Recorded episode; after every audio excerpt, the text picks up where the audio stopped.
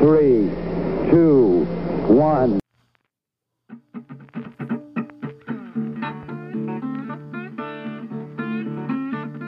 Hola, bienvenidos a un episodio más de la Chachara Histórica. En esta ocasión tenemos otra chacharita histórica en la que vamos a estar hablando sobre un tema muy interesante también muy controversial, el kilt o la falda escocesa. No se vayan, comenzamos.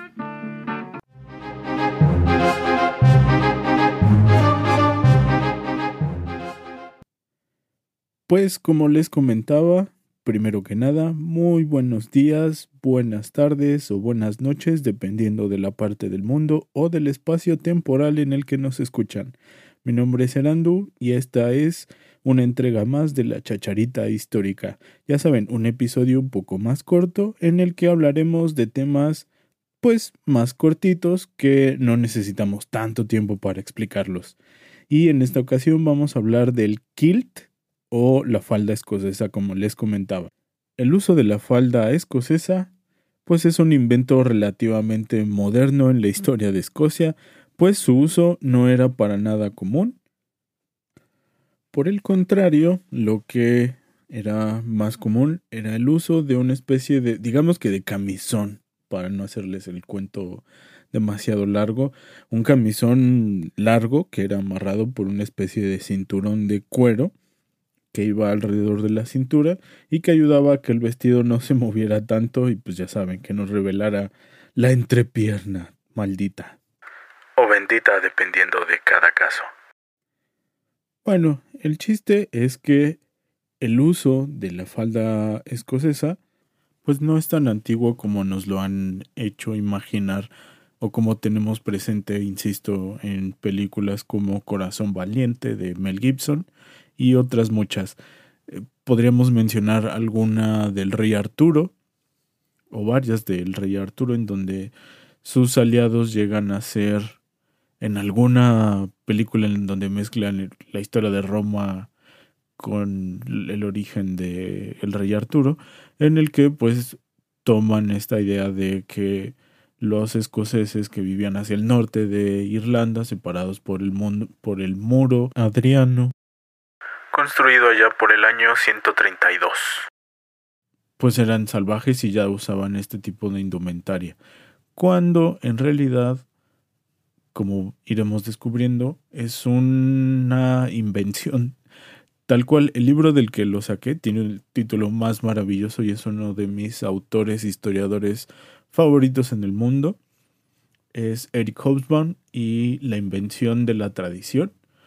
Y toda su investigación pues se basa prácticamente en esto que les estoy contando, en cómo se hizo el invento y se, digamos, difundió en diferentes partes o en todo el mundo, digamos ahora el mundo globalizado, la idea de que la falda o el kilt es una tradición escocesa que se remonta prácticamente hacia los celtas.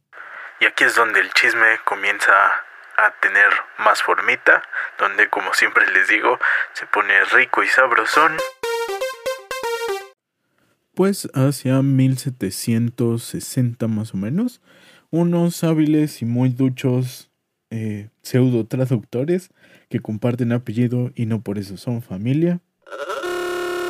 James McPherson y John McPherson eh, van a ser los que inventen tal cual todo el concepto eh, mitológico de un mundo celta proveniente y heredado desde los escoceses, cuando en realidad la historia nos ha indicado que la tradición celta por excelencia viene desde Irlanda. Incluso un viejo y conocido, también supongo que de ustedes, como la gaita, es un instrumento que, de la misma forma que, que la falda, pues no se inventa o no se descubre, no se habla de él en ninguna otra fuente histórica, hasta la unión y el dominio de Inglaterra sobre las tierras escocesas y obviamente también las irlandesas. Así que podríamos decir que estos MacPherson lo mejor que hicieron fue ponerle Made in Scotland o hecho en Escocia. Y vamos, que no lo digo solo en broma. literalmente tomaron las canciones épicas o la épica como se le conoce de la tradición celta que habla sobre el origen de los dioses, ya saben, toda la, digamos, teogonía, pero pues celta, ¿no? Unos años después de que se refutara y que se demostrara que este origen pues era falso y que básicamente se lo habían sacado de la manga, resultó que pudimos encontrar y ahora sabemos gracias también a la recuperación de estos escritos y estos análisis. Gracias, hermoso Eric Hobsbawm. Que en realidad los escoceses o el atuendo original antiguo de los escoceses era básicamente un camisón largo. Eso sí, sí coincide que es hecho de tartán, es decir, de esta tela eh, multicolor, ¿no? Con patrones cuadrados, aunque tampoco se ha demostrado que tuviera relación con el origen del clan, que es lo que se argumenta con el kilt, que los colores, el patrón, son los que te ayudan a diferenciar de qué clan eras. Así pues, resulta que lo que tenemos como idea de el origen no solamente en las películas, sino a nosotros como historiadores, y es por lo que me encanta hablar de esto, es que crearon tal cual una tradición, es decir, los escoceses ahora son un pueblo bastante orgulloso de esta tradición del kilt, ¿no? Tenemos incluso la realeza inglesa que se adueñó también, propiamente dicho, de, de esta tradición y ahora se utiliza como algo pues de, de, enorme respeto, ceremonialidad, algo que es sumamente reconocible en todo el mundo, pero que no tiene un origen realmente antiguo. Vamos, o sea, ahora sí podríamos decir, ¿no? El origen es del siglo XVIII. Estamos hablando 1760 y algo, porque tampoco pues podemos saber bien a bien cuándo se creó el primer kilt o quién lo utilizó por primera vez. Lo que sí podemos decir es que William Wallace no utilizaba esa sexy faldita escocesa. Si se preguntan por qué estas personas decidieron inventarse o apropiarse de la tradicionalidad celta por parte de los irlandeses, tiene en parte que ver con este sentido de orgullo y de rebelión en contra de la ocupación y del dominio inglés. Los escoceses hasta cierto momento, es decir, igual les hablo más o menos del siglo XVIII, todavía un poquito del XIX, tenían su propia forma de gobierno, aunque hacia la parte occidental, digamos que de Escocia, pues eran un gobierno como itinerante entre Irlanda y Escocia. Sobre todo una diferencia bastante importante y notable entre lo que se conoce como las lowlands o las tierras bajas, los highlands. Como esta película de culto Highlander el Inmortal, aquí tienen el origen de Highlander. Eran vistos ciertamente más como los bárbaros gandayas del norte, del occidente, que pues eh, no eran como tan bien recibidos pero al enfrentarse contra Inglaterra, pues esta imagen colectiva servía muchísimo más que la tradicional forma en la que hasta ese momento se concebía Escocia como un país católico. Un reino animal, los países aún no existen. Más civilizado, menos guerrero, pero con la invasión y la posesión de las tierras de Inglaterra, esto era hasta cierto punto, digamos, entendible. Así que básicamente lo que hicieron fue ponerle una historia bonita. Junto con su estampita de Made in Scotland o hecho en Escocia. Y resultó tan bonita que por más de un siglo, o un siglo, pongámosle aproximadamente, se consideró a el creador de esta épica, a uno de los Macphersons, como el Homero de Escocia. Solamente para que tengamos como la conciencia de qué tan importante fue y costó un siglo a los estudiosos de Escocia, en general más bien a los estudiosos de la historia, puedes encontrar estos errores que incluso se les ha denominado como la cadena de errores en la historia de Escocia. Ese es el nombre oficial por el que se conoce a toda esta creación de épica de poesía y de apropiación de una cultura. La cual básicamente pues era irlandesa.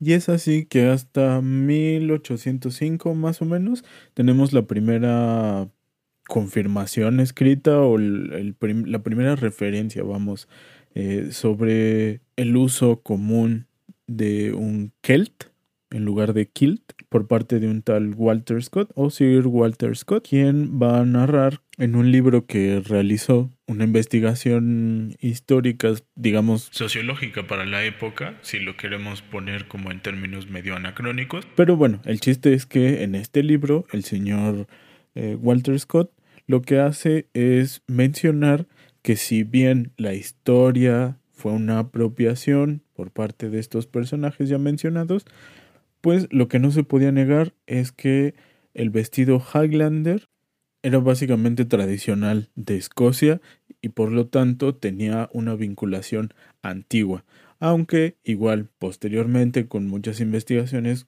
como este libro podemos saber que en realidad el vestido irlandés resulta ser el mismo que utilizaban los escoceses Highlanders.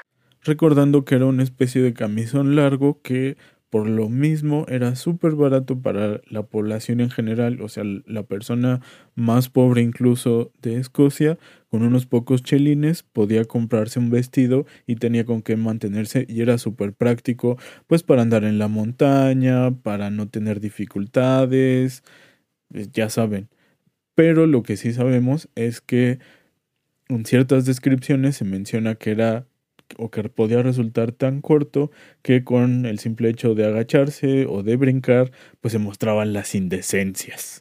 O las virtudes, dependiendo a quién le preguntaran. Estas descripciones han llevado a varios historiadores a considerar que el kilt o el kelt, como se ha encontrado en diferentes documentos, no era propiamente un vestido o una falda, era simplemente una forma diferente de amarrarse esta especie de vestido largo de camisón que se utilizaba también en Irlanda. E insisto, la diferencia era únicamente el ponerle una especie de cinturón de cuero alrededor de la cintura, lo que lo hacía más ajustado y pues obviamente un poquito más corto básicamente no es tan antiguo como todos tenemos la idea de que, oh, no sé, los escoceses desde que aparecieron en la historia de la humanidad han llevado falda. No, amiguitos, eso nos, han nos intentaron engañar, mejor dicho.